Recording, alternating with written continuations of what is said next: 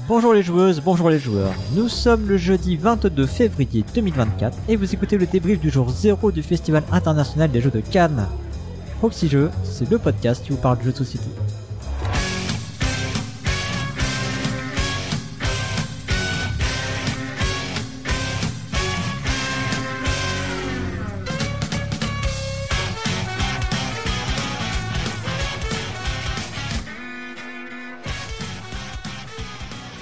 Suis Cyrus et pour m'accompagner dans ce débrief, je suis entouré d'une bonne partie de la délégation canoise de la Proxy Team. Euh, J'ai à ma gauche Peter. Salut Peter. Salut, salut à tous. La forme Ouais, impeccable. Super. J'ai également Astien. Salut Cyrus, salut tout le monde. Je continue mon tour de table. J'arrive sur Drew. Salut tout le monde Et enfin, à ma droite, du coup, puisque vous aurez compris que j'ai fait le tour de la table, il y a Lana. Salut Lana. Salut, salut. Alors donc euh, première journée pour nous euh, sur le festival, une journée euh, pro, donc c'est pour ça que nous on l'appelle le jour zéro. Donc eh ben, c'est c'est une journée pendant laquelle on a pu réaliser déjà quelques premières interviews, puisque maintenant va- vous avez sans doute l'habitude, hein, tous les ans on, on a un stand au festival et bah, on en profite pour réaliser des interviews. Alors cet après-midi je me suis collé avec Elodie qui est euh, partie du coup faire une petite pause hein, maintenant. Euh, donc euh, on a pu interviewer en premier lieu Marjorie Grégoire, qui est une actrice du réseau Rejouons Solidaire. Elle est salariée dans ce réseau, donc c'est un réseau qui met en avant les associations, enfin qui fédère, on va dire, les associations de, recyclage, j'ai envie de dire, de jeux joués. Euh, donc euh, sont inscrits dans une filière de collecte, remise, remise en état jeux et jouets. Euh, voilà, sujet euh, très intéressant. Euh, on a reçu également Johan Brogol, qui est bah, la personne derrière Subverti, un éditeur qui se dit engagé. Et enfin, nous avons reçu Sanae, qui est une des cofondatrices du Bajo. Le Bajo, c'est le barrageux online. C'est un serveur Discord qui bah, met les gens en contact pour jouer, et, plus que mettre les gens en contact d'ailleurs, hein, parce que c'est un serveur qui propose des animations autour du jeu de société. Voilà donc trois interviews avec des, euh, des connotations assez différentes et euh, toutes très intéressantes euh, dans leur style qu'on proposera très bientôt à l'écoute au retour de Cannes. Voilà, donc c'est des interviews qu'on va distiller sûrement jusqu'à l'été. on va voir un peu comment on s'organise au retour.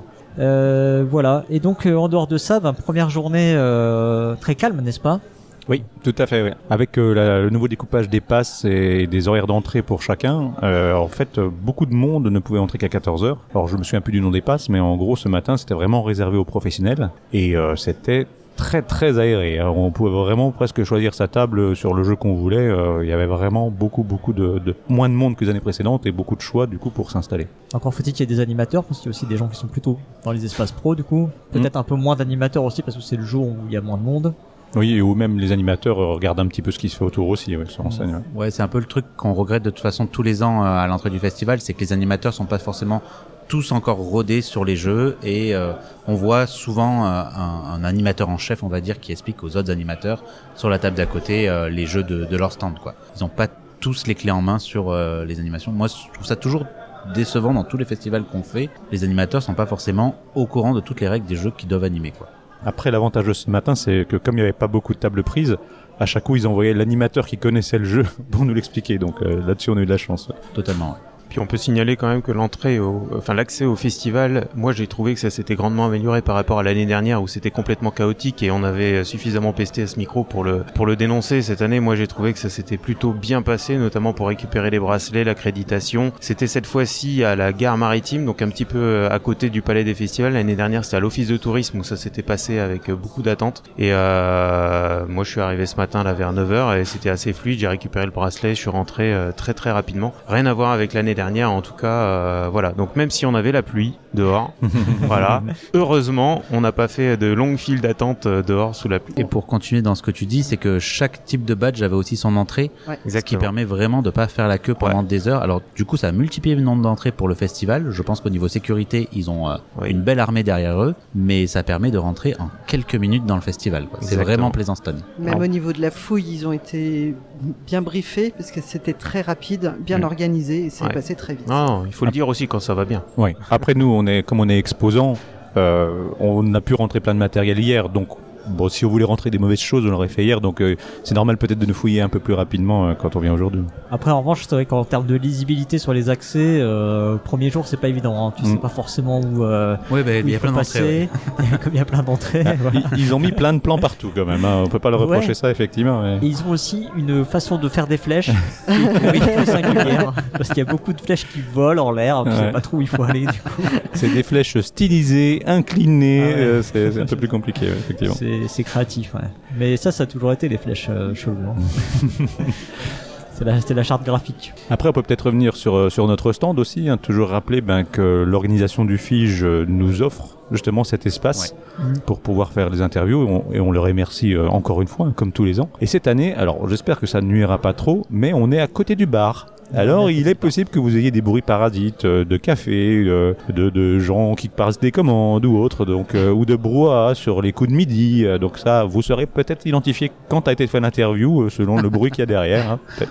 Tu caresses le 12 espoir que le bar ouvre, Drew, parce qu'aujourd'hui il était fermé quand même. hein. C'est vrai que on peut le dire aujourd'hui, comme c'était à voilure réduite, hein, réservé aux pros et aux exposants, eh ben c'était voilure réduite un peu sur tous les systèmes. Donc pas mal de bars sont fermés, pas mal de, enfin, de, de systèmes d'organisation sont, sont euh, en mode réduit, on va dire. Les pros ne vont pas au bar, c'est bien connu. Mm, Exactement, ils sont sérieux comme nous. Ils ne prennent pas un stand juste à côté du bar, voyons. Ouais. Donc, euh, il y a un peu pitié pour, euh, pour Elodie et moi qui n'avons pas pu aller nous servir une bière alors qu'on était à côté. Franchement, on s'est sacrifié. hein. Pour le Ah. premier créneau, c'est vraiment pas un cadeau. Ces interviews vont être un peu bizarres. On peut aussi parler peut-être d'un- d'une petite réorganisation. J'ai trouvé que l'étage famille était un peu moins enfant que les autres années. J'ai Ouais. trouvé que c'était plus vraiment des jeux tournés famille, mais pas vers exclusivement l'enfance. C'est un peu plus asmodé, quoi. Un peu plus- Ouais, parce que pour expliquer, cette année, il y a vraiment une réorganisation entière des emplacements dans le festival, de, de- des stands. Le, le festival veut mélanger un peu plus les genres et mettre des jeux euh, un peu plus gamers, on va dire, ou joueurs euh, initiés sur l'espace famille, descendre des endroits famille en bas. Voilà, ils essaient de répartir un peu Mm. et de diversifier les choix dans la même zone. Et du coup, moi, je trouve que on n'est pas un peu perdu, mais en tout cas, on va jusqu'à l'autre côté du festival, même des zones où moi j'allais très très peu, parce que bah, euh, l'espace enfant à l'époque, euh, je n'y allais pas. Maintenant que j'ai un enfant, c'est autre chose, mais mais voilà, c'est vrai qu'il y a des zones où on met les pieds maintenant qu'on n'allait pas forcément avant. C'est ça agrandit un peu l'espace de visibilité. Hmm. Là, effectivement, quand on est euh, monté, nous, dans ce qui était avant l'espace enfant, et qu'on a vu le stand trio, on s'est dit, ah, il y a quelque chose qui a changé, parce que Mm. trio, c'est pas vraiment pour les enfants. Donc, euh, Tous les stands pour les jeux nom- nommés à l'Asdor sont à- dans la section jeux de l'imaginaire. Ils sont mis là-haut, donc ça fait un petit mix. euh, Il y a du trio à côté des, des jeux de figurines et, Et des jeux de rôle, wargames ouais. des jeux ouais, de rôle. Totalement. C'est assez surprenant. Alors visiblement, ils ont même étendu la zone où on peut aller parce qu'on a croisé des gens du, du stand du flip hein, qui nous disaient qu'ils étaient même au-dessus de la rotonde et du coup ils ont vu quasiment personne. Ouais, Oui, c'est ils, Ah ouais. ils étaient au jeu de l'imaginaire, effectivement, dans un recoin. euh, ouais, c'était pas pas top comme. euh, ouais. Surtout pour une première journée comme celle-là, ouais. Après, ça va, ça va circuler un peu plus. Mais, Oui. euh, et moi, j'aime bien le côté porosité, tu vois, justement. Je trouvais, je, je suis pas, je suis pas très partisan de, de cette section. Là, c'est les enfants, machin. Enfin, quand tu viens, tu viens en famille, euh, typiquement, enfin, si t'as un enfant, tu viens pas euh, que pour ton enfant, quoi. Tu vois, et j'ai- j'aime bien ce côté, cette porosité, finalement. Donc, euh, moi, je trouve ça pas plus mal. Mais les jeux, c'est pour les enfants, euh, Cyrus Oui, mais oui, bien sûr. moi, je suis un grand enfant. un grand enfant. On verra du coup comment ça circule euh, Ouais, ouais, pendant ouais. le week-end C'est aussi y avoir ça du beaucoup, monde. ouais. Mm. C'est que ça va beaucoup circuler dans les escaliers, je pense, et dans les escalators, et ça va sûrement peut-être un peu bouchonner. On verra, on verra. Aujourd'hui, c'était pas le cas parce que pas beaucoup bah de monde, mais euh, voilà, dès demain, euh, ce sera différent. Ok. Et ben, écoutez, euh, on passe au jeu auquel on a pu jouer? Ouais.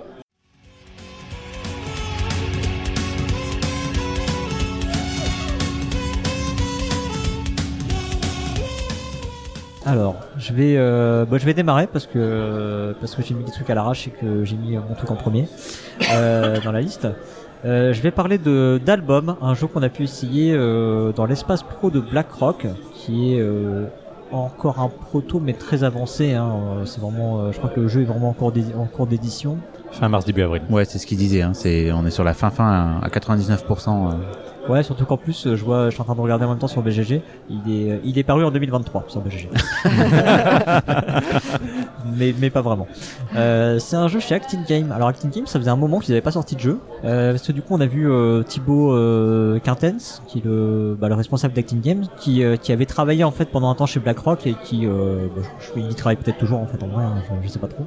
Mais du coup, il avait arrêté sa partie édition euh, chez Acting Games. Et donc là, il reprend et euh, donc là, il nous propose un jeu euh, qui s'appelle Album. C'est un jeu de Karine Minidré euh, qui est illustré. Euh, et ben euh, justement, en fait, c'est tout le sujet, c'est qu'en fait, euh, on, va trouver des photos dans ce jeu. Euh, c'est un jeu, euh, on va dire que c'est un Dixit-like. hein, D'ailleurs, lui-même hein, nous l'a Oui. présenté comme ça. hein. On a pu Oui, oui. tous l'essayer là autour de la table. Je dis pas de bêtises. Euh, Hmm, Oui, c'est ça. on a pu donc tous l'essayer. C'est vraiment un Dixit-like. Donc, euh, bon, je dirais quand même, ça renouvelle pas non plus énormément le, le, le principe. Hein. C'est quand même assez convenu. Euh, malgré tout, bon, on a passé un bon moment. Moi, c'est des jeux que je trouve toujours euh, très efficaces. Ça marche très bien. Le principe, c'est que on va, euh, il y a un joueur qui va recevoir une photo et il va, euh, il va recevoir des mots, des mots clés qui sont des, des adjectifs. Il va placer ces adjectifs sur une grille de 1 à de, de 0 à 5 pour dire à quel point du coup cette photo euh, lui évoque le mot clé. Donc, euh, je sais plus moi j'ai tombé sur bonheur, euh, sur inquiétude, sur euh, Tranquillité. Tranquillité. tranquillité. Et euh, voilà, on va placer donc euh, cinq, euh, enfin un certain nombre de mots clés comme ça sur sur une grille de 0 à 5 pour dire à quel point cette photo nous évoque ce, ce sentiment. Et euh, ensuite charge aux autres de d'essayer de retrouver euh, la bonne carte, la bonne photo, puisqu'on va rajouter des photos euh, bien sûr. Euh, sans que euh, sans que la, personne active euh, initialement les connaisse. Donc il y a quatre photos qui sont rajoutées, ça en fait 5 et on va éliminer les photos une par une pour essayer de trouver la, bonne. Avec un bah, le, petit twist c'est qu'on va pouvoir révéler les, les tuiles sur lesquelles on a ces adjectifs. On va pouvoir les révéler, on sait à quels endroits elles sont placées mais elles sont face cachée. Et donc euh, vous allez, euh, bah, vous autour de la table, maintenant typiquement, bah, il y avait des trucs que j'avais placés en 5, vous me dites ça être des bons indices, du coup vous avez commencé par révéler un, indice qui était euh, plutôt fort, qui était euh, plutôt une grosse tendance sur la, la photo que j'avais euh, que j'avais dû euh, sur laquelle j'avais dû jouer. Et euh, voilà, je sais pas ce que vous, avez- ce que vous en avez pensé, vous. Moi, j'ai beaucoup aimé. J'aime beaucoup les jeux où on met des mots sur les choses et où on peut aussi relier les émotions. Et je me dis, en jeu familial, avec des enfants, alors il y a certains concepts qui qui sont pas bien appréhendés par les enfants. Ils l'annoncent pour au moins 10 ans. hein. crois, ouais. Ouais, et en effet, du, du bonheur ou de la tranquillité, c'est pas si simple que ça. Mais aider à mettre des mots sur les, les images, ce qui se passe, je trouve que c'est des bons jeux. Moi j'aime beaucoup aussi ce style de jeu, ouais, j'avoue. C'est-à-dire qu'en fait, si, même si ça euh, renouvelle pas tant, en fait, euh, ça révolutionne. T'as l'impression que ça révolutionne pas, mais en fait, c'est des, quand même des petites touches Ouais, qui font, euh, qui font qu'à la fin, bah, je me dis, ça pourrait être un jeu que j'achèterais quand même. Mm. Même si euh, finalement des jeux comme ça, j'ai l'impression d'en avoir plein. Je trouve que les, les petites touches qui sont amenées, elles sont quand même bien amenées. Euh, ce côté, bah, euh, révéler euh, une par une des, des tuiles avec euh, euh, selon là où la personne les a placées, euh, le fait d'éliminer aussi les trucs Mm. une par une. L'air de rien, ça amène un petit peu de suspense dans la partie. Moi, je dirais que c'est un mix de Dixit et de Profiler, en fait. Ouais, c'est ça. Il y a Ouais. un petit côté profiler Ouais, pour le- la partie échelle. Et c'est c'est ce qui nous racontait euh, Thibaut ouais, de Acting Game, c'est que c'est eux qui ont édité euh, Feelings et Oui. que ils cherchent à aller sur ce type de jeu-là, Mm. porté sur l'émotion, sur le ressenti, sur la discussion autour de la table en fait, parce qu'on s'est retrouvés nous déjà euh, tous les six à, à échanger de pourquoi cette photo nous euh, donne cette sensibilité, cette émotion et c'est c'est ce qu'il cherchait et euh, clairement ça a marché sur nous. Il nous a dit voilà, moi je recherche ce genre de moment là et, euh, et ça fonctionne clairement sur euh, sur album quoi. Chaque photo a une histoire et on a commencé à raconter chaque histoire et euh, pour l'éliminer ou non. Donc vraiment, ça fonctionne très bien. Moi, ce que, ce que j'ai trouvé peut-être un petit peu en, en demi-teinte, tu vas pouvoir le dire, Cyrus, c'est toi qui étais maître du jeu, entre guillemets. J'ai trouvé que tu attendais beaucoup, du coup. Tu tu t'es pas ennuyé ou... Parce qu'on- Non, en nous, on fait, échangeait ça- pas ça- mal. En Et... fait, ça reste intéressant d'écouter les, les discussions. Donc, euh, donc euh, non.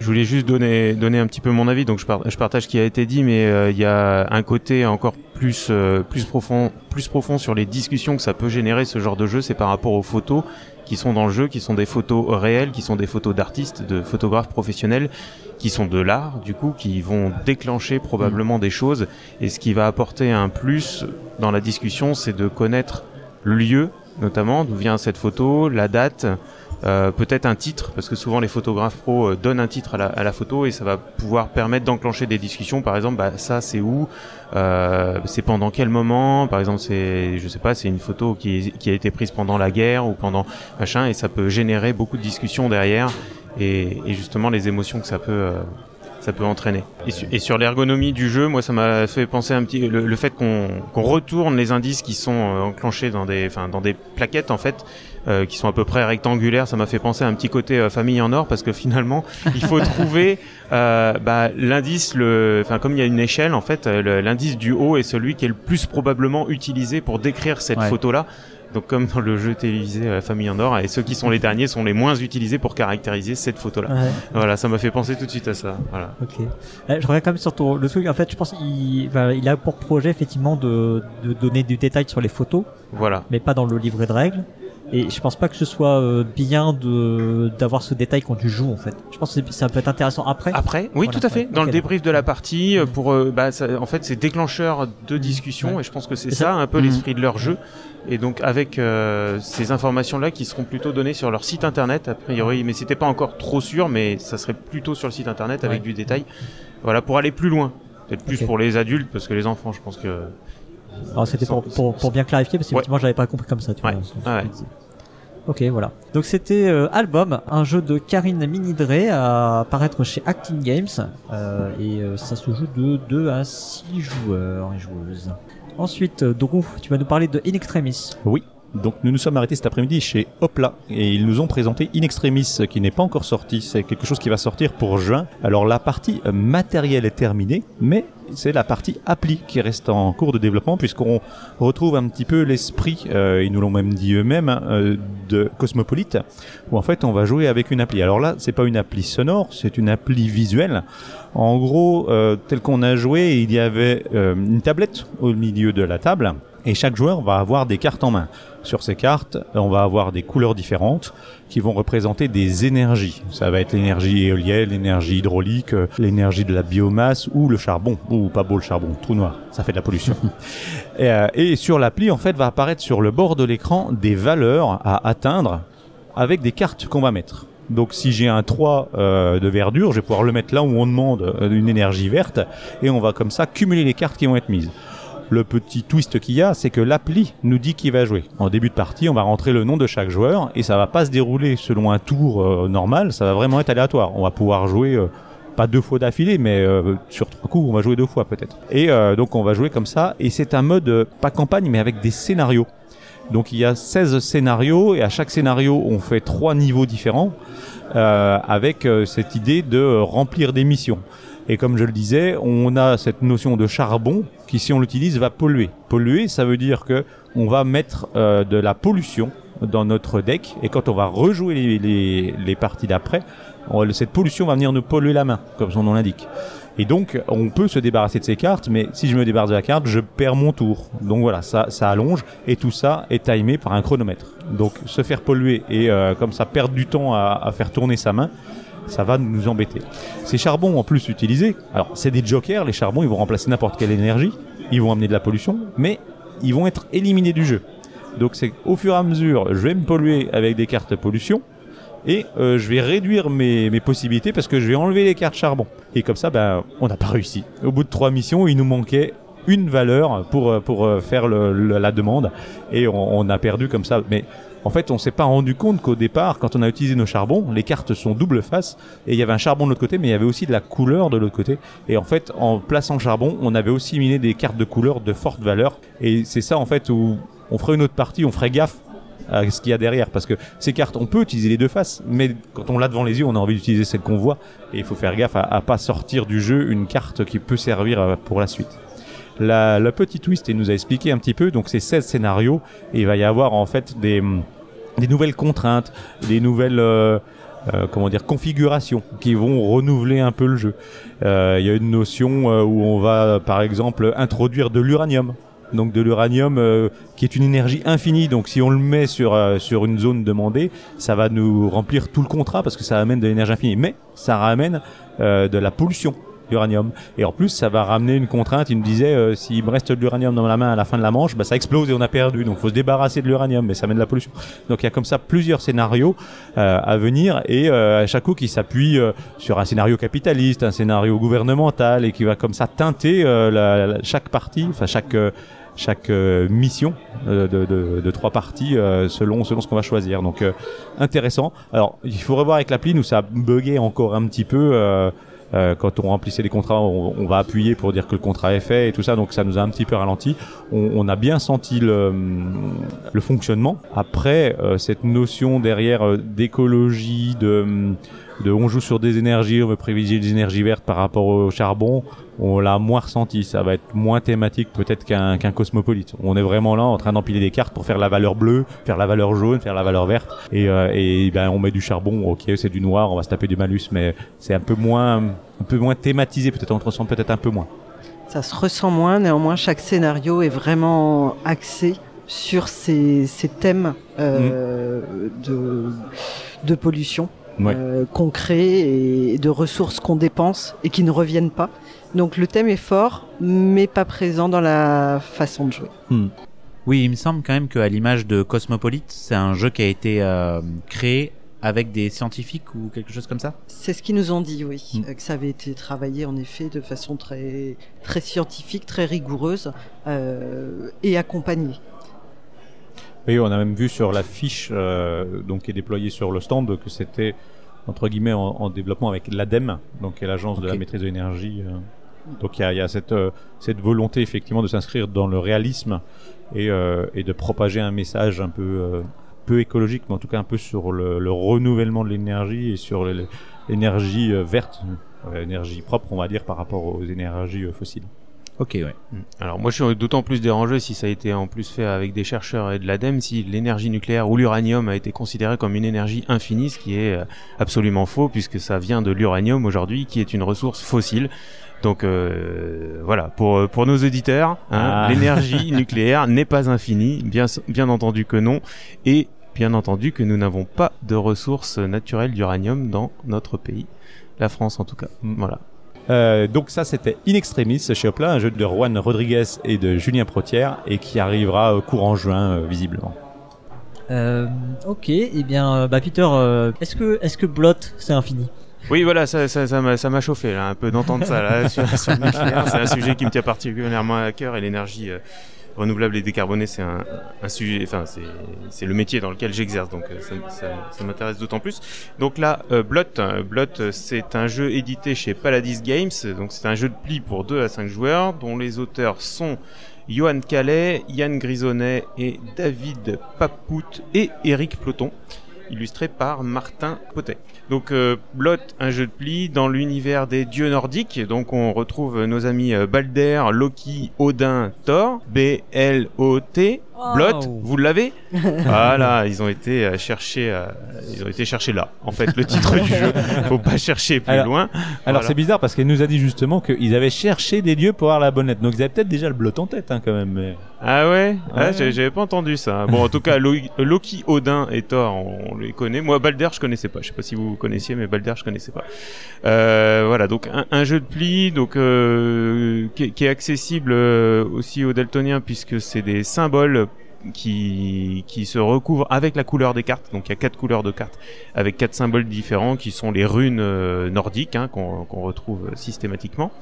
Donc c'est un jeu de pli mais avec un scoring différencié. Enfin moi j'appelle ça un scoring différencié, c'est-à-dire qu'on a deux manières de, de gagner des points. Euh, D'une part en faisant des plis, là pas de hum, si, si chaque pli c'est trois points, voilà jusque là ça va. Euh, et y a, on peut scorer aussi des points ou avoir des malus si on respecte certaines conditions indiquées euh, par les trois dieux, enfin les trois cartes dieux avec lesquelles on va jouer à chaque manche.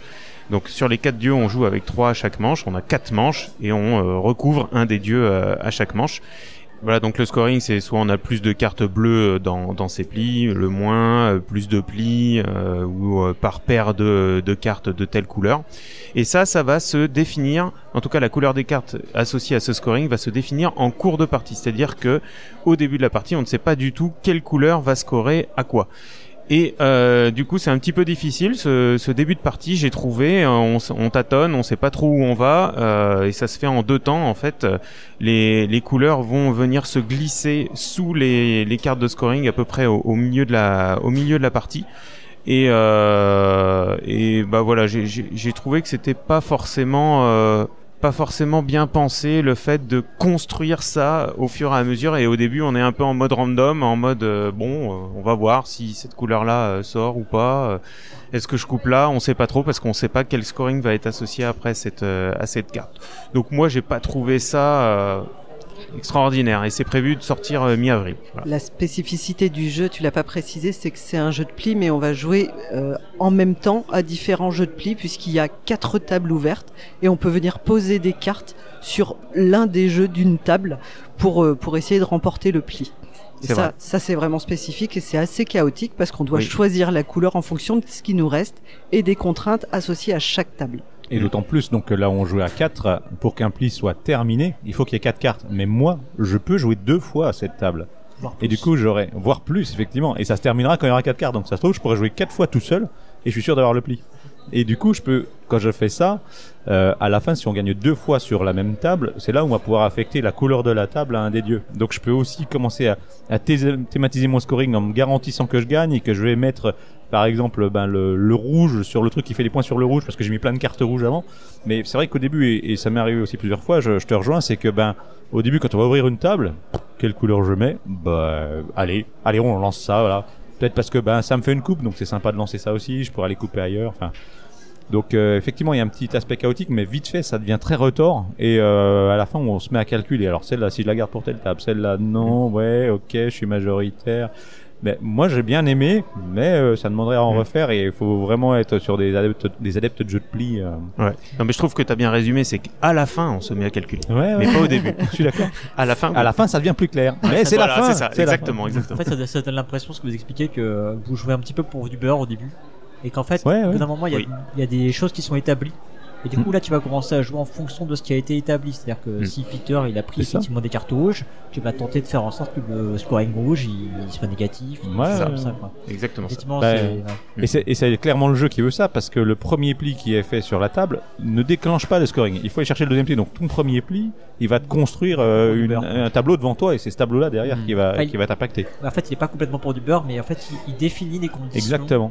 qui vont faire. Et, et vraiment pour le, pour le deuxième pli, tu vas te battre pour imposer ou pour justement ne pas voir arriver un, un malus négatif sur ce que tu as commencé à faire. ouais. Ok. Bon. En tout cas, c'est, intéressant comme concept. C'est- surprenant, assez chaotique. Je refais la fiche signalétique euh, Allez. pour conclure. Euh, Donc c'est un donc Blot, hein, édité chez Paladis Games, dont, dont les auteurs sont Johan Calais, Yann Grisonnet, David Papou, euh, Eric Ploton, et illustré par Martin Potet. Et ça sort mi-avril. Ok. Euh, maintenant, Astien, tu vas nous parler de Pixel Adventures. Oui, Pixel Adventure chez euh, Aurora Game de Stéphane Anctil. Euh, du coup, c'est un jeu euh, qui a un hommage au, au Point and point click. and click, merci, au point and click qu'on connaissait euh, dans les années 80-90 sur les jeux euh, PC, hein, euh, clairement euh, à l'époque, ou en tout cas Amiga et autres joyeusetés. Donc c'est euh, graphiquement c'est très euh, bah, pixel euh, pixel adventure, donc son nom l'indique, c'est très euh, 8 bits. Pixel Même- art. Voilà, pixel art.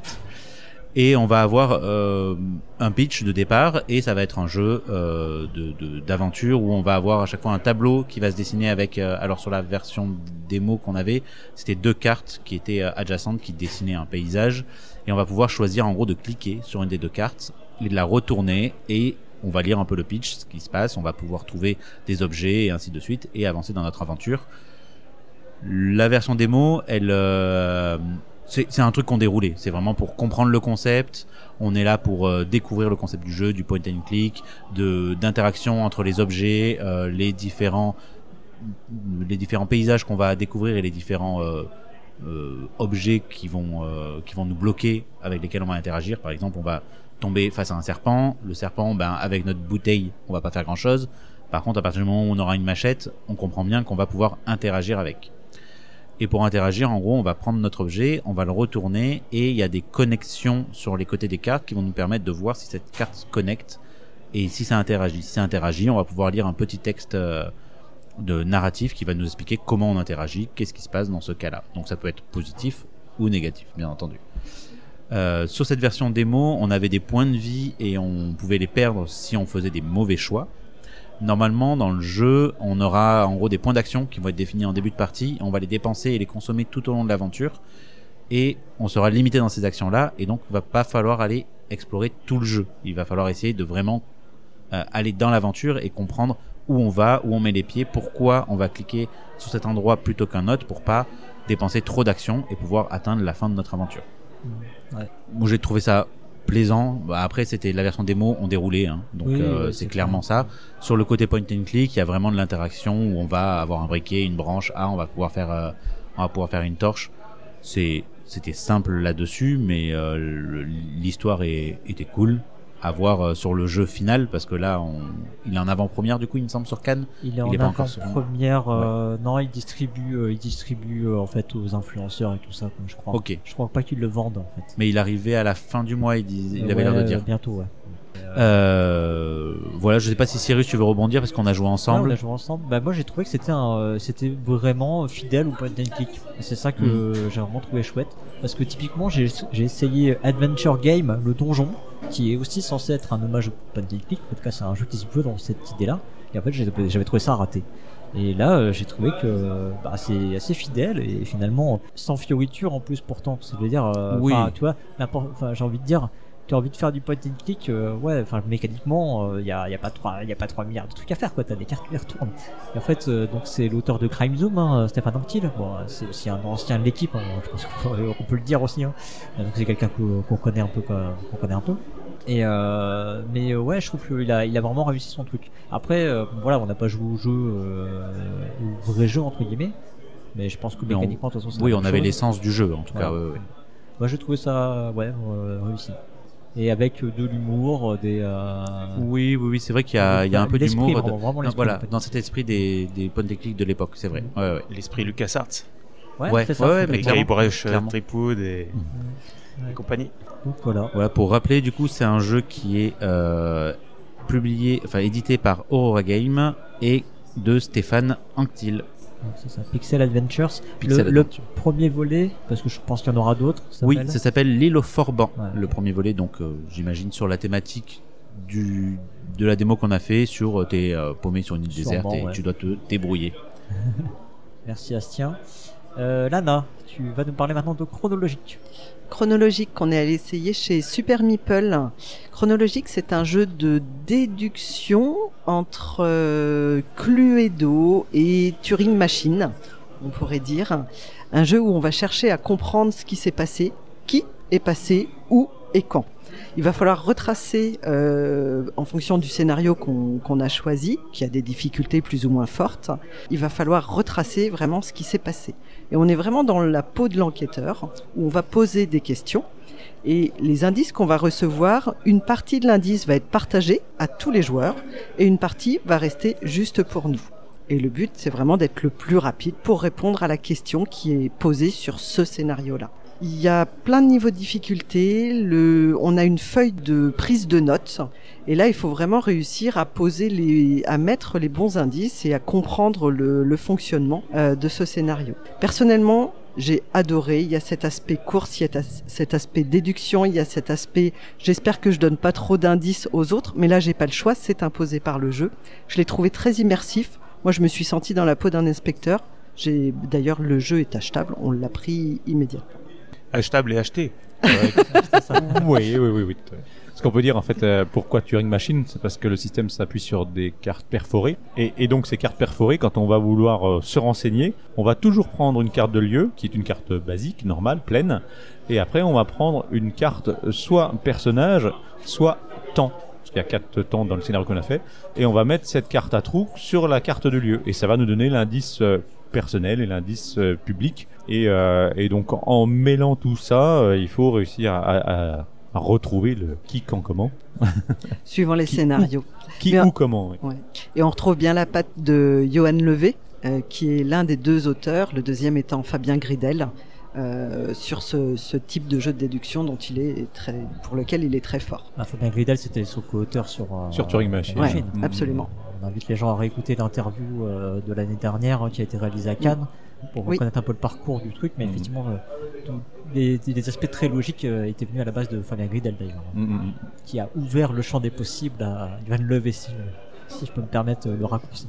Et, et donc là pour le salon, ils nous ont fait un scénario spécial. Donc on peut jouer à ce scénario-là sans se spoiler parce que dans la boîte il y a trois enquêtes de six. euh, Fois 5 niveaux de difficulté. Donc il y a 15 scénarios dans la boîte, hors celui de, de Cannes qui est spécifique.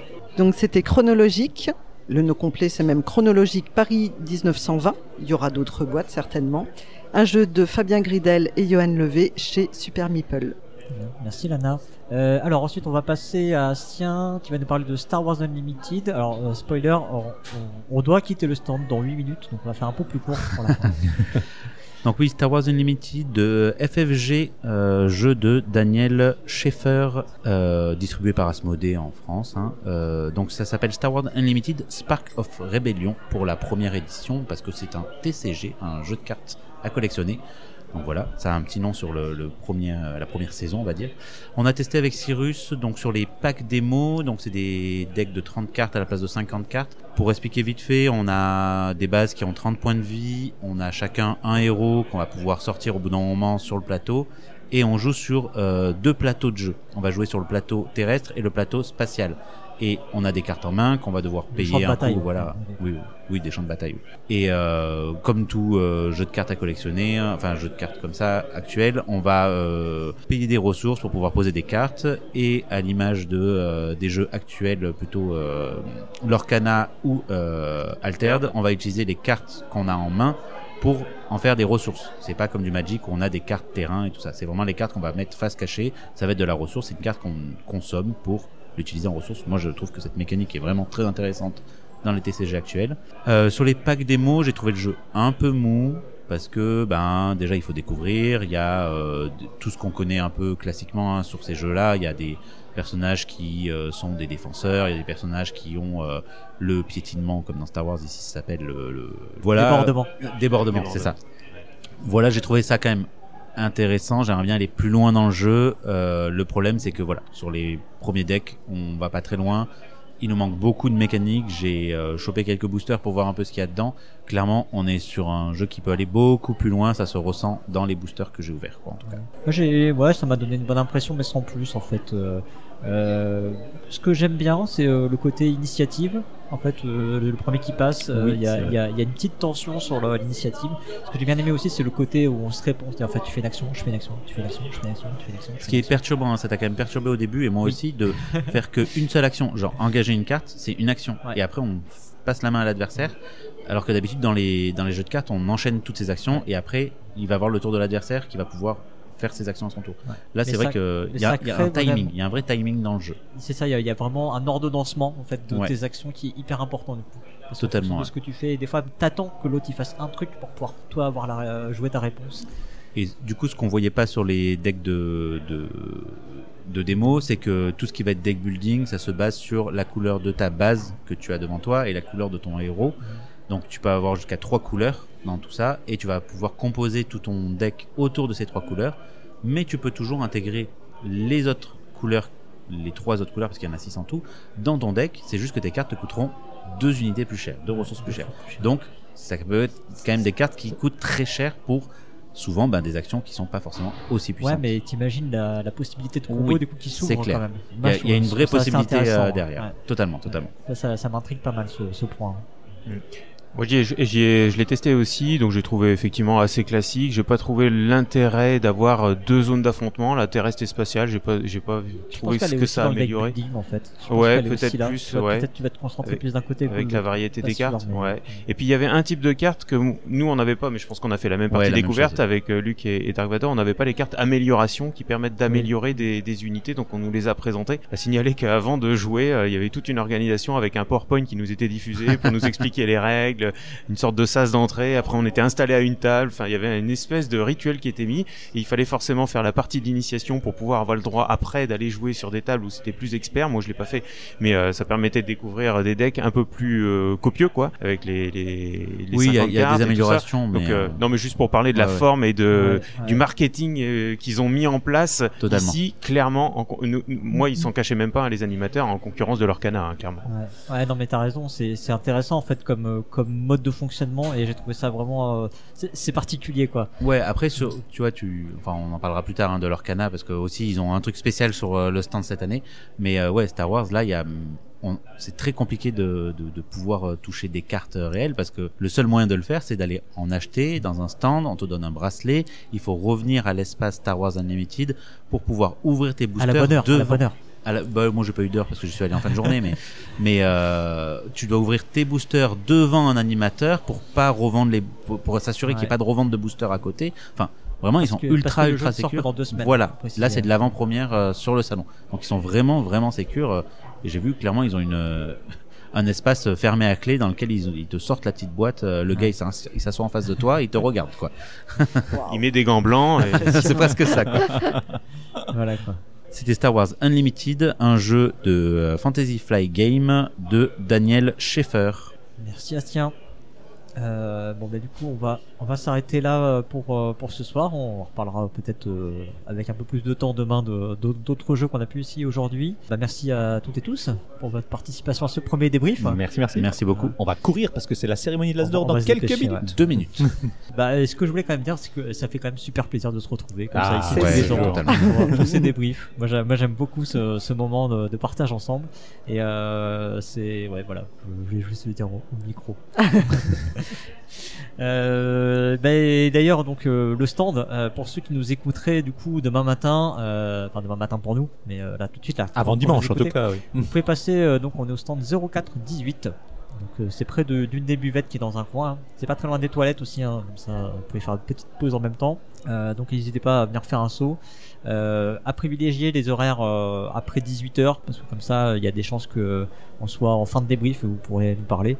Sinon même en journée, euh, normalement les, sur les interviews on a prévu un peu de mou, donc normalement vous pouvez euh, discuter avec les gens qui seraient en, en interview euh, sur la fin de leurs interviews, c'est- faisable. Voilà. Je tiens aussi également à remercier euh, le FIGE euh, qui nous permet, bah, comme tous les ans, euh, de- de- d'avoir ce stand. Donc voilà, un grand merci à eux de nous renouveler leur confiance. Et puis voilà, on va se quitter. On vous invite à nous laisser des commentaires hein, en, sur le, le billet de l'émission et puis euh, à relayer évidemment cette émission sur les réseaux sociaux. N'oubliez pas que vous pouvez nous faire un don également si ça vous fait plaisir et, et nous ça nous fera plaisir, ça c'est sûr.